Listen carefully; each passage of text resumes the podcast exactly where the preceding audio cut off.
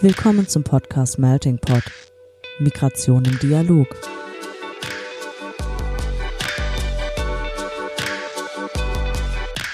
In diesem Podcast sprechen wir mit NachwuchswissenschaftlerInnen aus verschiedensten Fachgebieten, die zum Thema Migration forschen. Ein Einblick also in die Migrationsforschung über die Grenzen wissenschaftlicher Disziplinen hinweg. Organisiert wird der Podcast vom Nachwuchsnetzwerk des Interdisziplinären Zentrums für Integrations- und Migrationsforschung an der Universität Duisburg-Essen. Hallo und willkommen zu einer weiteren Folge des Melting Pot. Wir freuen uns sehr, Sie jetzt begrüßen zu dürfen zu einer besonderen Folge und zwar in zweierlei Hinsicht. Zum einen ist es sozusagen, hat das äh, Redaktionsteam Zuwachs erhalten und zwar in Form von Merve Schmitzwarder. Schön, dass du da bist, Hallo. Merve. Hi. genau, Merve, Merve wird in Zukunft auch äh, die Moderation mit übernehmen und das ist quasi ihre erste Folge, die sie mitmoderiert. Und kurz zu ihrer Person vielleicht. Sie ist äh, Politikwissenschaftlerin an der Universität Duisburg-Essen mit einem Forschungsinteresse im Bereich der vergleichenden politischen Kulturforschung in Einwanderungsgesellschaften. Und die zweite Besonderheit dieser Folge ist, dass es eigentlich gar keine gar kein Interviewformat mitbringt, wie sonst immer. Und zwar äh, geht es diesmal eher um einen auditiven Tagungsbericht zur zweiten Frühjahrstagung des Incentum Nachwuchsnetzwerks, die am 18. und 19. März äh, letzten Monats als Online-Tagung stattgefunden hat und das Thema Identität im Kontext von Migration, Methoden, Befunde und Analysen in den, äh, in den Fokus genommen hat. Ja, ich übergebe hier auch an dieser Stelle auch sehr gerne direkt an Melve. Ja, vielen Dank. Zu Gast haben wir zu unserer zehnten Folge des Melting Podcast einmal Patrick Wolfaré und Alma Elisa Kittner.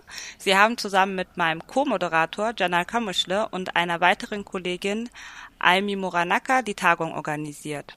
Kurz zu Alma. Ihr kennt sie bereits aus der November-Folge, aber für die, die noch keine Zeit hatten, die Folge anzuhören, Alma ist mittlerweile akademische Rätin an der Justus Leibig-Universität in Gießen. Sie ist Sprecherin der AG Kunstproduktion und Kunsttheorie im Zeichen globaler Migration im Ulmer Verein für Kunst- und Kulturwissenschaft. Sie beschäftigt sich mit visueller Repräsentation und Kon äh, Konstruktion von Migration und aber auch mit Sammlung von Objekten der Migration. Jetzt zu Patrick Wolf-Farré. Er ist ähm, also er hat in Heidelberg Romanistik und Germanistik studiert. Dort hat er auch am germanistischen Seminar zur Sprache und Selbstverständnis der Deutsch-Chilenen promoviert. Anschließend war er Lektor am German Department der Yale University und seit 2018 ist er wissenschaftlicher Mitarbeiter am Institut DATSTAF, also Deutsch für Zweitsprache und Deutsch für Fremdsprache, an der Universität Duisburg-Essen und in seinem Habilitationsprojekt befasst er sich mit Sprache, Herkunft, Identität in super diversen Jugendgruppen. Schön, dass ihr da seid. Dankeschön. Ja, Ja, schön, dass hallo. ihr da seid. Grüßt euch. Ähm, ihr kennt ja auch schon äh, unsere Entweder-Oder-Fragen und bei zwei Gästen haben wir sie jetzt ein bisschen modifiziert. Daher, Alma Patrick, wir würden euch jetzt wieder die Entweder-Oder-Fragen stellen, jedoch mit dem Ziel, dass ihr euch auf eine Sache einigen müsst. Ich fange an mit der Rubrik Freizeit und ihr müsst, äh, ihr habt zu Nicht-Corona-Zeiten die Möglichkeit, gemeinsam irgendwas zu unternehmen und äh, geht hier lieber in ein Museum oder zu einer Lesung.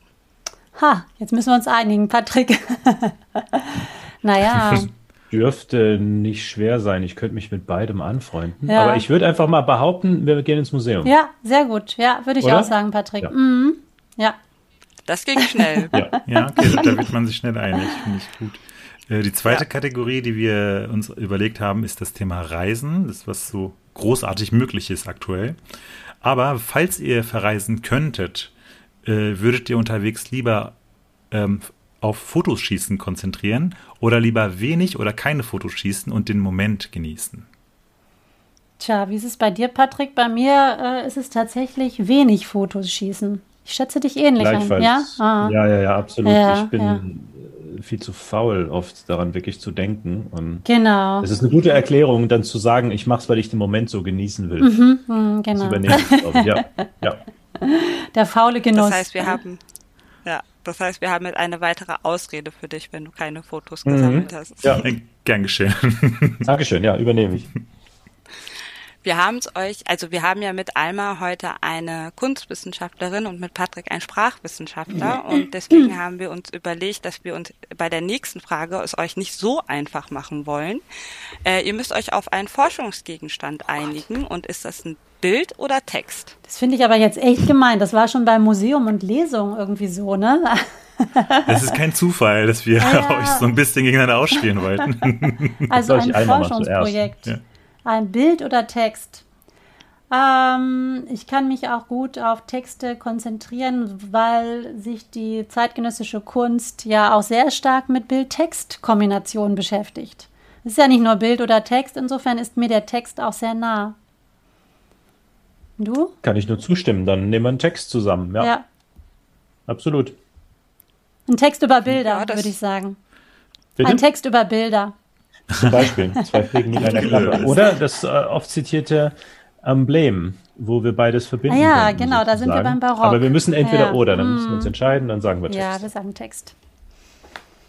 Sehr cool, da dachten wir, das wird noch ein bisschen ja, ja konflikthafter. Das, das, genau, da würden wir natürlich jetzt hier wirklich das Format sprengen, wenn wir da jetzt tiefer einsteigen. Das stimmt, das, das, das ist uns auch bewusst eigentlich, aber trotzdem fanden wir es interessant, das zu stellen. Ja.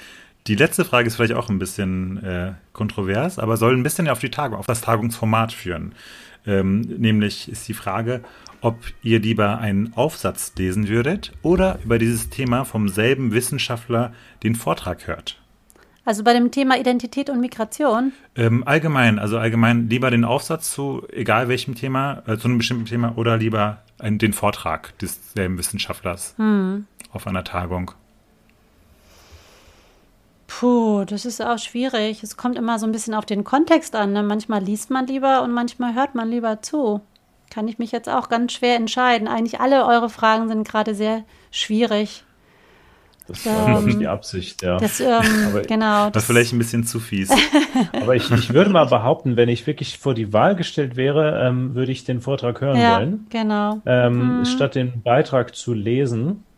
Äh, wobei es dann immer alle Ausnahmen gibt. Ne? In manchen Fällen brauchst du den geschriebenen Text und so, aber wenn ich mir es anhören kann, ähm, höre ich es gerne an. Also ich kann auch das Auditive ganz gut aufnehmen und äh, ist auch ein bisschen Typensache. Ich glaube, manche können das visuell besser. Ja, ich würde mich für den gesprochenen Vortrag entscheiden, im Zweifel. Aber wir müssen uns ja einigen. Ach Können so, aber auch visuell hätte ich jetzt gedacht, den Vortrag oder nur auditiv.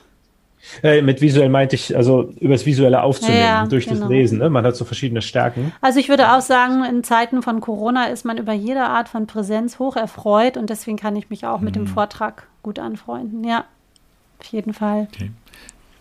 Kann ich auch absolut ja, nachvollziehen. Ich glaube, ich hätte mich auch ähnlich entschieden bei der Frage. Ja. Die kam auch übrigens auf, äh, weil ähm, meine Freundin sich entscheiden musste vor kurzem, ob sie den Vortrag hört oder einen Termin wahrnimmt und dann äh, lieber später den Aufsatz liest. Deswegen kamen wir auf die Frage.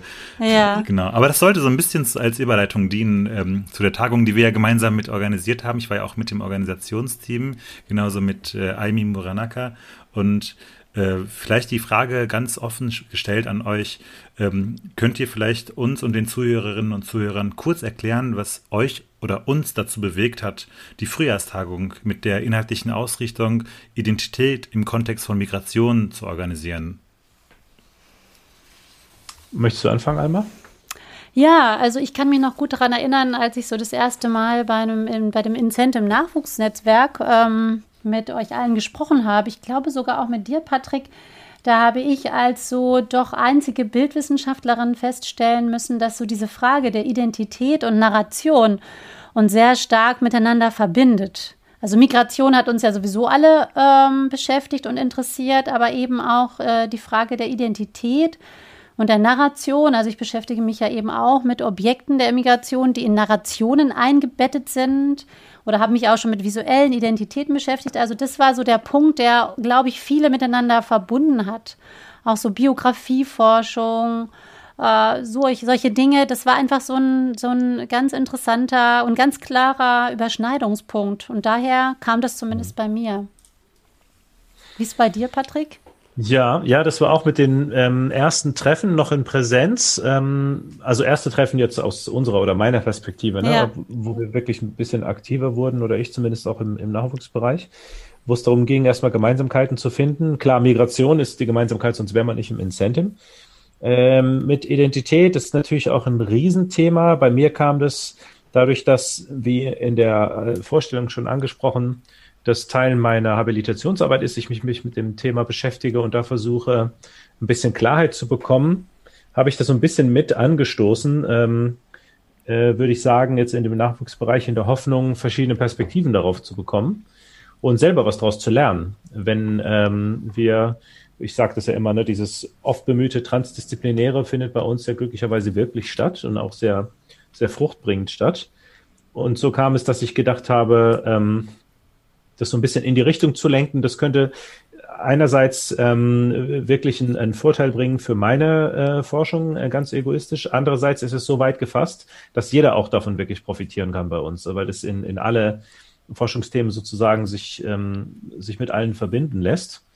Ähm, ja, das war eigentlich so der erste Anstoß. Und dann kam so das Pragmatische dazu, dass wir auch die Frühjahrstagung wieder äh, machen mussten und dann das Thema, das wir hatten, sozusagen mit der anstehenden Veranstaltung eigentlich kombiniert haben, gesagt haben, lass uns das doch direkt mal da machen. Und ähm, ja, hat auch Anklang gefunden, wie wir gesehen haben. Hm. Mhm.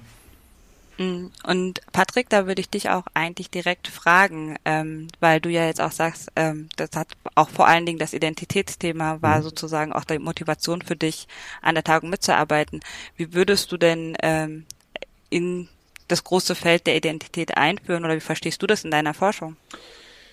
Ja, haben wir zwei, drei Stunden? Dann könnte ich ähm, einführen. Also ich glaube, das Erste, was ich mache, ist so ein bisschen äh, durch Abgrenzen und ähm, zu sagen, dass es natürlich nicht darum geht, philosophisch zu erklären, was Identität letztlich ist. Ähm, sondern dass es äh, uns, ich glaube, da kann ich für fast alle sprechen, die in dem, in dem Rahmen jetzt bei uns tätig sind, äh, darum geht, eine Definition zu bekommen, die einfach tragfähig ist für unsere unmittelbare Arbeit, auch empirische Arbeit. Äh, zu sagen, also wir, äh, Identität ist ja nun mal was, was alle, äh, die bei uns nun tätig sind, in irgendeiner Form interessiert ähm, sei es jetzt äh, die, wie ich jetzt zum Beispiel aus der Sprachwissenschaft komme oder die Gesellschaftswissenschaften, also speziell die Soziologie und äh, Politikwissenschaft ist ja stark vertreten, aber dann auch die Geschichte, Kunstwissenschaften. Irgendwie kreisen wir alle und also gerade beim Thema Migration ist Identität dann hat dann auch sehr schnell damit zu tun. Kreisen wir darum, verwenden auch alle den Begriff wissen zugleich, dass der Begriff ähm, an sich alles und nichts sagt. Das ist auch ein, so ein Alltagsterminus, den alle benutzen und den jeder anders füllt aber den man auch nicht einfach ignorieren kann, äh, weil es eben äh, immer wieder auftaucht. Und dann würde ich sagen, äh, also jetzt aus meiner Perspektive ging es zunächst mal darum, sich irgendwie darauf zu einigen, wovon wir eigentlich sprechen, wenn wir alle von Identität sprechen. Und dann zu schauen, wie können wir das irgendwie greifen? Äh, wie können wir das theoretisch beschreiben? Ähm, und tatsächlich ist es ja auch, das äh, fängt man da ja nicht äh, bei Null an. Jetzt aus der linguistischen Perspektive gesprochen kann man sehen, dass vor allen Dingen in der Soziolinguistik, manchmal auch ähm, Sociocultural Linguistics auf Englisch häufig genannt oder angewandte Sprachwissenschaft, dann ähm, direkte Nachbarschaft dazu, gibt es ja schon gewisse Punkte, äh, auf die man sich einigen kann, zum Beispiel, dass Identitäten eben nicht feststehend sind, sondern fluide sind. Das ist so ein Begriff, der häufig darin kursiert, immer in Veränderungen äh, begriffen sind und gleichzeitig ähm, ihre Umgebung beeinflussen und auch von der Umgebung ähm, beeinflusst werden. In der äh, klassischeren Soziolinguistik bis in die 70er, 80er hat man dann häufig an so ganz klaren Identitätskategorien geforscht, so wie Alter, ähm, Geschlecht beziehungsweise Gender oder soziale Klasse, ethnische Herkunft. Ähm, heutzutage weiß man, dass das kein so direktes Eins zu eins Verhältnis ist, zu sagen, wenn man diese Kategorie füllt, dann äh, bedeutet das ähm, jene Identitätskonstruktion, was sich wiederum an diesem, an dieser sprachlichen Äußerung festmachen lässt. Aber gleichzeitig kreist man immer noch sehr stark um diese Kategorien. Und ähm, das ist eben ein Interesse, was ich auch da habe, ein bisschen darüber hinauszugehen und zu sagen, woran äh, macht sich das noch fest? Also um ein bisschen aus diesen klassischen Formen rauszukommen und dann auch vielleicht aufzuspalten und zu sehen, äh, es gibt ja nun diese Identität, die immer in Bewegung ist. Da ist man, wie gesagt, schon äh, ziemlich einig darüber und das wird ständig neu konstruiert. Gleichzeitig gibt es aber auch übergeordnete Identitätsbilder in irgendeiner Form. Also es ist ja nicht so, dass in jeder Gesprächsinstanz man wieder sozusagen als unbeschriebenes Blatt hineingeht, sondern es gibt gewisse Erwartungshaltungen, die auch erfüllt werden. Es gibt eine gewisse Kontinuität, die man erreichen will in der Art, wie man sich und seine Identität produziert. Das passiert eben zu einem großen Teil auch sprachlich, deswegen ist da das sprachwissenschaftliche Interesse dran. Das heißt, man muss zu einem bisschen differenzierteren Bild von, ähm, von Identität kommen. Aber das zeigt eben auch, dass es da eine Struktur gibt. Also das ist nicht einfach völlig äh, schwammig oder so. Das kann man schon irgendwie ähm, aufspalten und auch greifbar machen. Äh, und das ist, glaube ich, dann auch deutlich geworden auf der Tagung. Also wenn man gesehen hat, wie zum Beispiel die Psychologen an das Thema rangegangen sind, mhm. ähm, oder im Gegensatz dazu die, äh, die Sprachwissenschaftler, glaube ich, dass man da wirklich auf, auf einen Punkt hinarbeitet, den es gibt und der eben nur entstehen kann, wenn man äh, so transdisziplinär draufblickt. Mhm, vielen Dank. Also tatsächlich hast du jetzt auch gut zu unserem nächsten also zu unserem ersten und nächsten O-Ton übergeleitet. Mhm. Und zwar äh, wollen wir heute halt auch bestimmten Teilnehmerinnen aus der Tagung das äh, Wort sozusagen auch übergeben. Und Seçkin Södermers von der Universität Duisburg-Essen hat bei euch einen Vortrag gehalten zu Konstruktionsmechanismen der Identität im transnationalen Raum, eine diskurstheoretische Rezeption von Identitätsbildung in Migrationskontexten. Und äh, kurz bevor wir zum Otto gehen, äh, auch da ging es ja auch darum, um in welchen Kontexten, also wie auch diese stabilere Identitäten sich formieren. Und ja, was sagt Setschkin, was ist Identität für ihn? In meinem Beitrag skizziere ich ein grundsätzlich funktionales Verständnis von Identität. Demnach stellt es in erster Linie ein Kollektivgefühl her, welches Zugehörigkeits- und Anerkennungsbedürfnisse befriedigt. Dabei ist Identität als Ergebnis eines Konstruktionsprozesses zu verstehen, dessen Inhalte diskursiv vermittelt werden. Ob Identitätsvorstellungen über den Bezug zur Ethnie, Nation oder anderweitigen Mustern hergestellt werden, erscheint mir hierbei zweitrangig. Viel wichtiger ist die Frage, wie das Wissen über Identität an Subjekte vermittelt wird und wie diese Prozesse innerhalb von Migrationskontexten sichtbar gemacht werden können. Wir hatten auch natürlich weitere Teilnehmer, die zu diesem äh, mit dem Begriff arbeiten mussten. Und äh, wir haben gemerkt, dass, äh, dass der sehr weit gefasst werden konnte. Und ähm, beispielsweise hat eine weitere Teilnehmerin, ähm, und zwar Frau Dr. Lumnia Yusufi, äh, die einen Vortrag über zugeschriebene Sprachidentitäten bei E im Remigranten, äh, Sadienz und Pertinenz den Identitätsbegriff als ständig veränderbares Aushandlung von Fremdzuschreibung und Selbstwahrnehmung äh, definiert.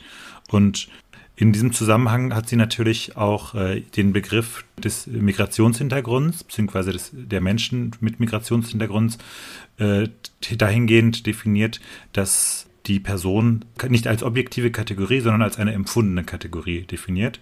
Und sie selbst definiert das folgendermaßen. In der Kategorie der Identität sehe ich auch den von mir verwendeten problematischen Begriff Migrationshintergrund, den ich in meinem Vortrag nicht als objektiv definierte Kategorie, wie es deutsche Behörden und Institutionen verwenden, verstand, sondern als empfundene Kategorie, als Teil der zugeschriebenen und selbst wahrgenommenen Identität. Die Befragten durften selbst entscheiden, ob sie sich dazu zugehörig fühlen. Diejenigen, die dies verneinten, mussten angeben, woran sie Migrationshintergrund bei Migranten festmachen. Und in diesem Zusammenhang würde ich auch gerne dich einmal kurz einbeziehen. Mhm. Du hast auf der Tagung äh, ja auch eine kurze Einführung in den Begriff Migrationshintergrund bzw. Migrant geboten. Ähm, Kannst du da vielleicht äh, ein paar Worte darüber verlieren, was du da ungefähr in ja. deiner Perspektive da gesagt hast? Ich habe das auch so ein bisschen damit verknüpft in der Einführung, dass äh, wir unser interdisziplinäres Zentrum für Integrations- und Migrationsforschung äh, das, äh, das sich ja auch so nennt, dass dieser Begriff der Migration sehr häufig eben, zumindest in, in Deutschland, mit dem Begriff der Migration verbunden ist. Das scheint also Integration und Migration ist sehr häufig miteinander verknüpft und das zeigt auch schon zum Teil, dass es da auch um bestimmte Formen von Migration geht, obwohl der Begriff Migration selber ja eigentlich wirklich sehr, sehr viele Mobilitäten und Wanderungsprozesse zeigt und auch ganz viele Felder aufmacht, auch das Feld des Exils oder der, der Diaspora. Wir hatten das Exil zum Beispiel ja auch drin mit einem Vortrag über Else Lasker Schüler, sie in mein verwandertes mhm. Gesicht, also dieses Verwandertsein, das zielt auch so ein bisschen auf diese Wanderungsform, auf die, ähm, dieser Begriff Migrare auch zurückgeht. Ähm, und was mich daran auch interessiert, das habe ich so stark gemacht an der Einleitung, ist, dass eigentlich dieser Begriff der Migration nochmal sehr viel weiter gefasst ist, als wir ihn auch momentan so fassen. Also es gibt natürlich die Binnenmigration innerhalb eines Landes. Von äh, Ostdeutschland nach Westdeutschland hat ja eine große Binnenmigration stattgefunden oder von Süd nach Norditalien sehr häufig. Ähm, und dann gibt es eben auch äh, andere Wanderungsbewegungen wie das Exil oder Diaspora, die ich schon genannt habe, die ähm, sich eben mit dem Begriff der Migration auch verbinden und überschneiden. Ähm, aber das Interessante ist, dass es dann auch ganz andere Forschungszweige sind, nämlich die Exilforschung zum einen hm. die wir, wie gesagt, mit äh, Else Lasker Schüler so etwas drin hatten in der Tagung und dann aber auch mit den Postcolonial Studies ist der Diaspora-Begriff, äh, so der African Americans besonders verbunden.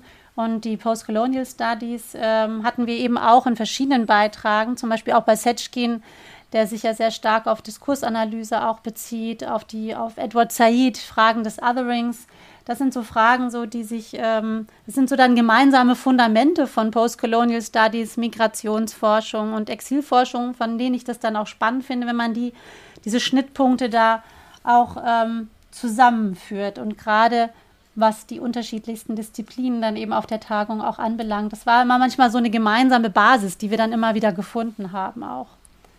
Hm. Ja. Tatsächlich, ja.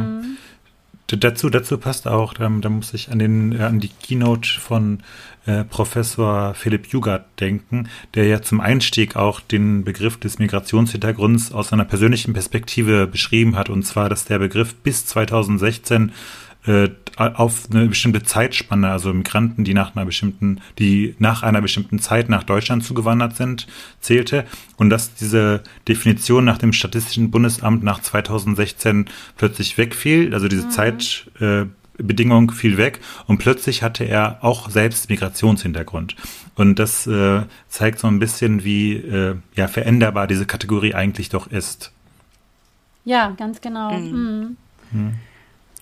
Was ich auch super spannend finde, wir hatten ja jetzt auch ähm, in den O-Tönen hat Setschkin auch von so einem funktionalen Verständnis gesprochen oder auch, dass Identität ja auch ein Anerkennungsbedürfnis mit sich bringt und aber auch sozusagen so eine empfundene Kategorie. Was ich spannend finde, was machen wir jetzt eigentlich aus diesen Erkenntnissen von der Tagung für unsere Forschung? Ja, äh, das ist genau der Punkt. Äh, was wir im besten Fall natürlich damit machen, ist, dass wir, die wir auf der Tagung waren, direkt in Kontakt miteinander bleiben und äh, schauen, wie wir zusammen forschen können. Das wäre also mein, mein dringendstes Anliegen eigentlich. Ähm, deswegen habe ich vorhin auch so äh, ein bisschen ähm, vielleicht suffisant gesagt, diese oft bemühte Interdisziplinarität oder Transdisziplinarität, die ist eben noch nicht hergestellt, ähm, wenn wie auf vielen Tagungen nun mal äh, Forschende aus verschiedensten Richtungen zusammenkommen, äh, sich erzählen, was sie machen, das für gut befinden und dann wieder auseinandergehen. Ne? Also das ist erst dann wirklich interessant und, und äh, bringt irgendwelche Ergebnisse, wenn man eben zusammen rangeht. Und das geht aber eben auch nur, wenn diese Offenheit da ist, zu erkennen, also wie wir das bisher machen, bringt das eigentlich wenig. Und äh, das ist also, was, was glaube ich sozusagen der, der Aufruf an uns ist, speziell an uns im, im Nachwuchsnetzwerk, äh, die wir vielleicht ähm, ein bisschen mehr Offenheit auch haben als Leute, die schon ähm, stärker etabliert sind in ihrem Bereich sondern in, in, in mhm. manchen Forschungsrichtungen uns noch ein bisschen mehr auch suchen. Äh, da zu schauen, die Themen, die wir jetzt zum Beispiel aus sprachwissenschaftlicher Perspektive betreiben, äh, wie ist es denn, wenn ich mir jetzt jemanden aus der aus den Gesellschaftswissenschaften, äh, der nochmal einen anderen Blick auf Statistik hat, dazu nehme und äh, wir das zusammen ähm, ausarbeiten sozusagen. Hm. Das ja. ist auch ein hm? Ja, ich fand gerade, weil das jetzt Patrick so sagte, mit, das äh, bezog sich ja auch ein bisschen auf Lomnie Yusufi, die mit einem Statistiker zusammengearbeitet hatte. Es gab da eben doch so ähm, eine ja, gab es eben so verschiedene Lager, im Grunde die quantitativen ForscherInnen und die qualitativen ForscherInnen. Und ich fand es sehr interessant zu sehen, wie unterschiedlich man das angehen kann ich habe es natürlich so als jemand, äh, als eine Geisteswissenschaftlerin, die sowieso nicht mit den Begriffen quantitativ und qualitativ da arbeitet in ihrem Bereich, ähm, fand ich das aber trotzdem interessant zu sehen, wie ganz ähnlich auch Begriffe von Kultur zum Beispiel auch äh, benutzt werden, also schon sehr differenzierte Begriffe von Kultur. Nämlich eben, natürlich waren sich auch alle einig, dass äh, es eben da nicht um äh, einen essentialisierenden Begriff von Kultur geben kann, wenn zum Beispiel mhm. in einem Vortrag geschehen äh, kulturelle Distanz gemessen werden soll. Ja, aber das war dann mhm. eben dann trotzdem mhm. schwierig, äh, aber eben auch interessant in der Diskussion dann zu fragen, ja, aber wie kommen wir denn dann jetzt weiter? Was, was haben wir für eine Erkenntnis, wenn wir das jetzt versuchen zu messen? Ja, brauchen wir dann nicht doch zum Beispiel auch äh, wieder so ein strategischen Essentialismus, um überhaupt was, äh, wie es Biwak genannt hat, aber die hat es ja mehr so in Bezug auf politische Zielsetzung äh, oder ähm, ja, politische Aktivitäten eher daraufhin gemünzt. Aber vielleicht muss man da auch in dem Feld damit zu operieren. Ähm, also da, das war auch manchmal, muss ich auch zugeben, für mich auch schwierig, dann wirklich diesen statistischen Fragen zu folgen. Aber trotzdem fand ich es interessant, dass wir erstmal von sowas ganz Ähnlichem ausgegangen sind. Nur die Methoden sind halt eben sehr, sehr unterschiedlich. Und wir kamen ja auch immer wieder dann ähm, eben auf diesen Begriff des Migrationshintergrundes auch zu sprechen, den wir auch diejenigen, die ihn angewandt haben, auch kritisch sehen und weil er einfach nicht spezifisch genug ist. Also nicht nur, da, weil er mhm. diskriminierend benutzt wird, sondern weil er oftmals mhm. eben auch kulturelle Eigenarten eben gar nicht genau benennt, ja, sondern plötzlich wurden dann doch wieder irgendwie ging es eigentlich um den islamischen Hintergrund oder so. Da muss man aber nicht Migrationshintergrund sagen, sondern ganz klar benennen, was man jetzt eigentlich untersucht. Also das, das fand ich sehr interessant und da haben wir halt auch relativ ähm, lebendig darüber auch diskutiert. Hm. Ja, und es bleibt halt immer ein Spannungsfeld zwischen Identität und Identifizierung. Ich glaube, das war auch nochmal so ein Thema, was euch ja auch bewegt ja, hat. Genau, das. Aber ja. Das war, also ja. das kam ganz am Anfang auch schon mal raus, das fand ich sehr interessant bei dem äh, Philipp Jugert, über, der, über den Begriff der Social Identity gesprochen hat. Und äh, da hatte ich auch noch so einen kleinen persönlichen Aha-Effekt dabei, weil ähm, ich ja so rein ähm, ja offiziell auch einen Migrationshintergrund habe, ähm, einen italienischen, jedoch gar nicht mit der Kultur eigentlich in Berührung gekommen bin. Und er hat das sehr klar genannt, warum ich dann eigentlich doch nicht dazu gehörte, äh, gehörte. Äh, nämlich er sagte da, zu der Social Identity gehört eine kognitive Dimension, dass man also weiß, wie die Community so funktioniert, das Wissen hat. Und die Emotional Membership, also dass man auch emotional sich dazu gehörig fühlt. Und das hm. ist eben bei mir ja eigentlich beides gar nicht da. Da fand ich, das war eine schlaue Erklärung dafür, warum ich eigentlich statistisch gesehen Migrationshintergrund habe, aber eigentlich eben äh, Deutsche bin und überhaupt nicht bikulturell. Ähm, aber das macht halt eben auch nochmal klar, dass äh, Identität eben auch durch diesen Begriff der Identifikation eher, was du gerade sagtest, mhm. den du nanntest, Merve, äh, was Produktives haben kann, weil durch dieses Emotional Membership mhm geht es irgendwie auch darum, das kannst du ja auch sehr schwer messen, das ist eben eine Selbstzuschreibung, die passiert. Wie stark mhm. fühle ich mich einer bestimmten Community verbunden? Ja, das hat mit, mit, mit äh, dem Bundesamt für Statistik dann nicht so viel zu tun, hat aber eine ganz reale Auswirkung darauf, wen ich mir zum Beispiel als Freund oder Freundin aussuche, mit wem ich mich umgebe, was ich lese, was ich als fremd und mhm. eigen wahrnehme. Ja, auf, auf ganz mhm. klar auf Lebensrealitäten hat das Einfluss. Ähm, und dazu gehört auch nicht nur die Sprache, die ja sehr stark im Vordergrund stand in der Tagung, auf der Tagung, sondern eben auch die Bilder.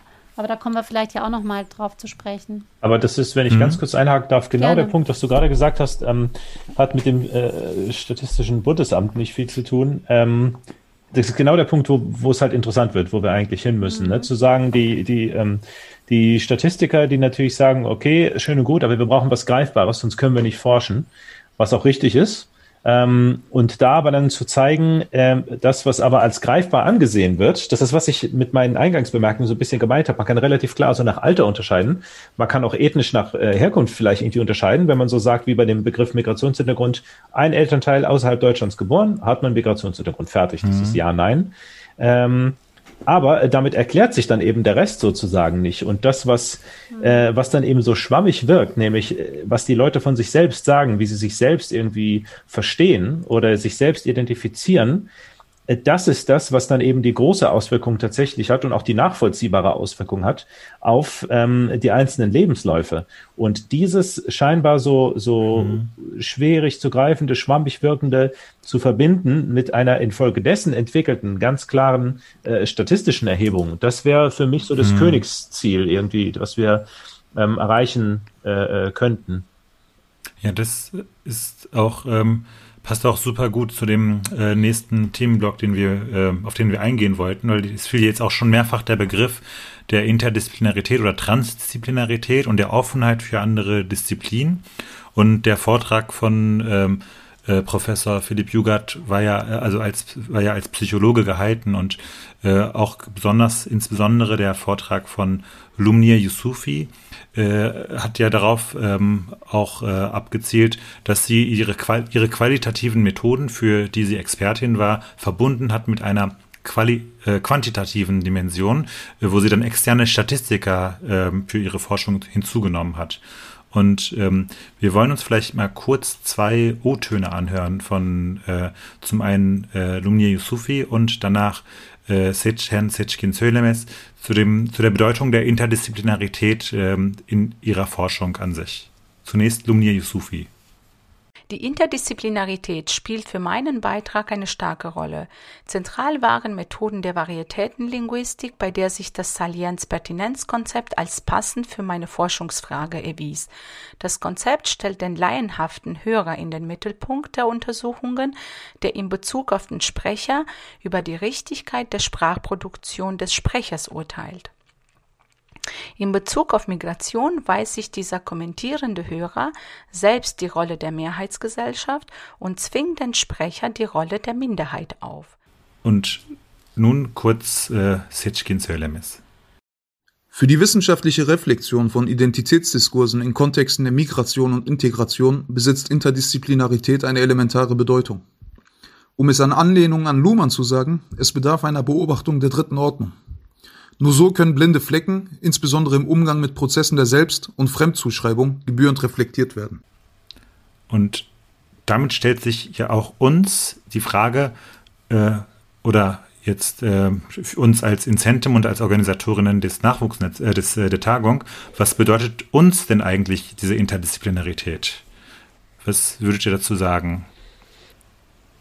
Ja, also ich glaube, Patrick hat da ja auch schon einiges dazu gesagt, gerade was so das Ziel sein könnte, sich da noch irgendwie stärker zu verbinden und zu verknüpfen. Zumal ja auch, ähm, das fand ich auch spannend, also wir sind ja auf mehreren Ebenen interdisziplinär unterwegs gewesen. Die Projekte, die einzelnen Projekte, die vorgestellt wurden, sind ja in sich auch schon sehr interdisziplinär. Also zum Beispiel das Projekt von Irmi Wachendorf, die dann äh, Typo, die Typografie ähm, auf den, auf den Ladenschildern türkischer Geschäfte in Duisburg-Marxloh untersucht hatte. Ähm, die hat ja dann also im Schnitt, äh, Schnittfelder, so im Schnittpunkt von Designgeschichte, Kunstgeschichte, Typografiegeschichte und Urbanistik so operiert. Das war ja per se schon extrem äh, interdisziplinär. Ich fand das übrigens deswegen auch spannend, weil weil wir da letztlich kamen wir dann darauf, dass er so auf Filmplakate der 60er, 70er Jahre irgendwie so zurückgeht. Viele dieser Schriftzüge, die wir da jetzt in Duisburg-Marxloh so jetzt sehen, sind eigentlich mit so Kinokultur, türkischer Kinokultur konfrontiert, ohne es zu wissen. Ja, aber das sind so Projekte, die sind in sich schon interdisziplinär und das hat aber dann den Vorteil wiederum, dass sie dann wieder anschlussfähig sind an andere Projekte, eben andere äh, Forschungsprojekte, die, sie arbeitet ja zum Beispiel auch mit einer riesigen Datenbank. Ne? Also sie ist dann ja auch mit, der, mit statistischen mhm. Messmethoden auch verknüpft, ähm, aber eben auf der anderen Seite auch mit der Kunst- und Designgeschichte. So, und äh, sie kann da sicherlich dann eben äh, von bestimmten äh, Methoden wie eben der, der quantitativen Forschung dann auch wieder davon profitieren, zu sehen, wie das die anderen machen. Ne? Ähm, ja, ja, vielleicht nochmal, um hier nochmal einzuhaken, mhm. weil wir sprechen einmal von Interdisziplinarität, aber gleichzeitig sprechen wir ja auch äh, von Quali-Quanti. Mhm. Das findet ja auch auf zwei verschiedenen ja. Ebenen statt. Also das eine ist ja, wenn du auch sagst, mit verschiedenen Disziplinen geht es ja auf verschiedene Sichtweisen auf ein und dasselbe Phänomen, ja. was nicht zwangsläufig auch mit einer unterschiedlichen Erkenntnisweg einhergehen muss. Also ähm, was der Setchin hatte ja jetzt in seinem O-Ton gesagt, dass es ihm um blinde Flecken geht, mhm. die beispielsweise durch Interdisziplinarität aufrecht, also ne, ausgeglichen werden können. Wie ist es bei euch? Also ist es eher so blinde Fleck oder eher Warum machen wir Interdisziplinarität?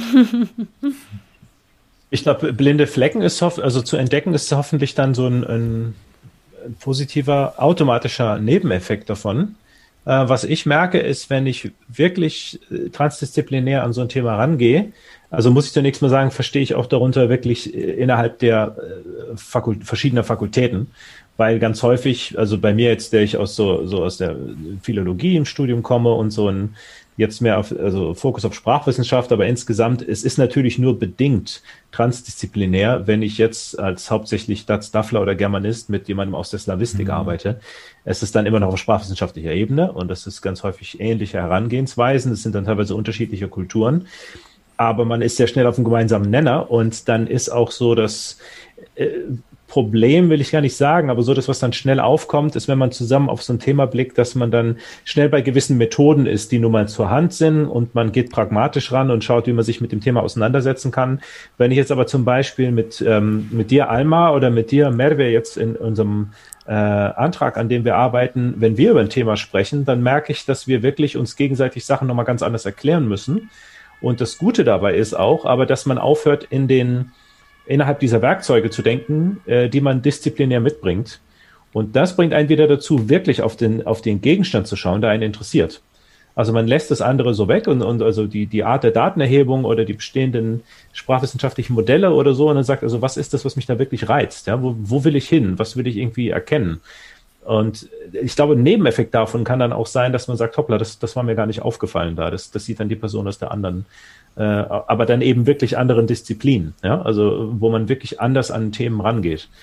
Deswegen ähm, würde ich mir sogar noch mehr wünschen, also von wegen, was bedeutet mir Inter- oder Transdisziplinarität, äh, noch mehr wünschen, dass das weitergeht, auch Richtung Medizin, was, was äh, Janet teilweise ja bei dir schon mit drin ist und äh, ich weiß nicht, ähm, Wirtschaftswissenschaften mhm. oder so, ja, dass wir noch weiter rausgehen als in die, als in die Themen, die ohnehin schon, an die Disziplinen, die ohnehin schon relativ nah an die jeweils unseren angrenzen. Ja, und ich würde da ähm, noch ergänzen, also bei mir geht es gar nicht unbedingt so darum, oder ich finde, es geht nicht unbedingt darum, nur, mh, mm, also das natürlich auch, was Patrick sagte, dass man dann anders nochmal auf den Gegenstand schaut. Aber man muss das halt eben auch gar nicht auflösen, diese, diese Vielfältigkeit und diese verschiedenen Ansätze. Kann man ja auch gar nicht und muss man auch gar nicht. Ich finde auch, dass man sich ganz anders erklären muss. Und was mir äh, nochmal so aufgefallen ist, dass, dass es eben so diese Begriffsarbeit so wichtig ist, ja, dass man einfach auch gar nicht miteinander sprechen und arbeiten kann, wenn man nicht wirklich diese Begriffsarbeit macht und klar macht, was meint man jetzt darin, was versteht man unter dem, also welche Form von Migration, über was redet man da jetzt eigentlich überhaupt? Und ähm, hm. aber ich finde auch, also das hat es mir nochmal ganz klar gemacht, wie wichtig eigentlich auch diese unterschiedlichen fachlichen Kulturen auch sind.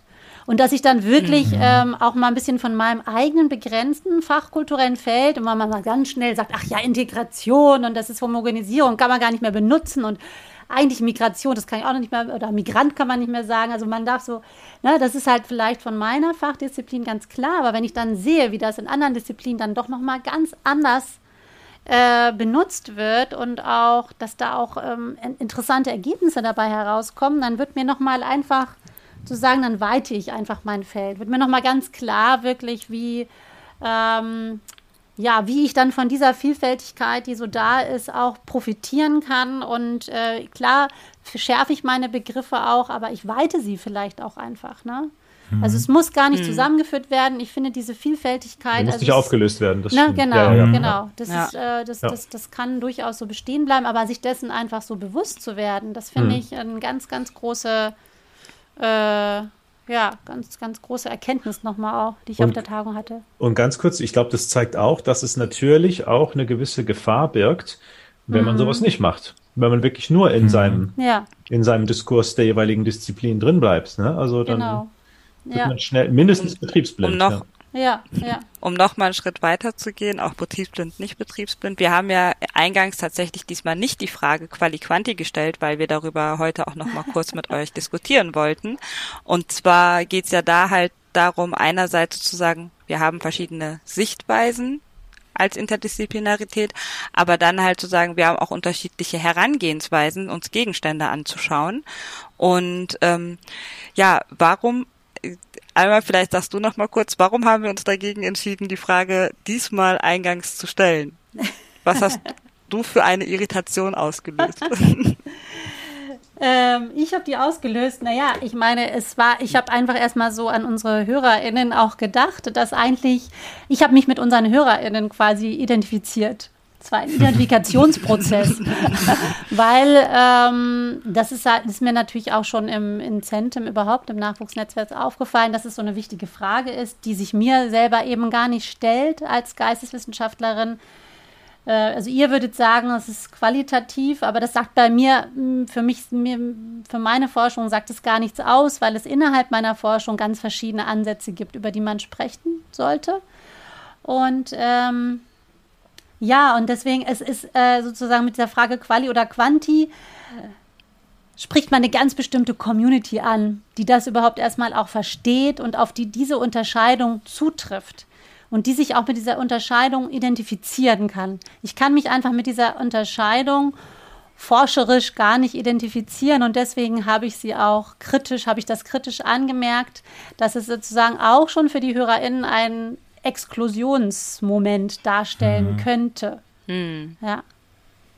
Ja, also ich glaube, vor allen Dingen ging es halt auch, also in einer bestimmten Forschungstradition ja. geht es halt darum, ob man eher mit Zahlen arbeitet, also quantitativ würde man die, den Bereich eher bezeichnen und qualitativ halt mehr, wenn es dann um Interviewführung, wenn es um eigene Daten, also eigene textalische Daten erheben geht, dann halt mehr in qualitativ, wobei sich das natürlich jetzt auch mit großen Datenmengen, Digitalisierung und so weiter auch ein bisschen unterscheidet und ähm, genau. vermengt.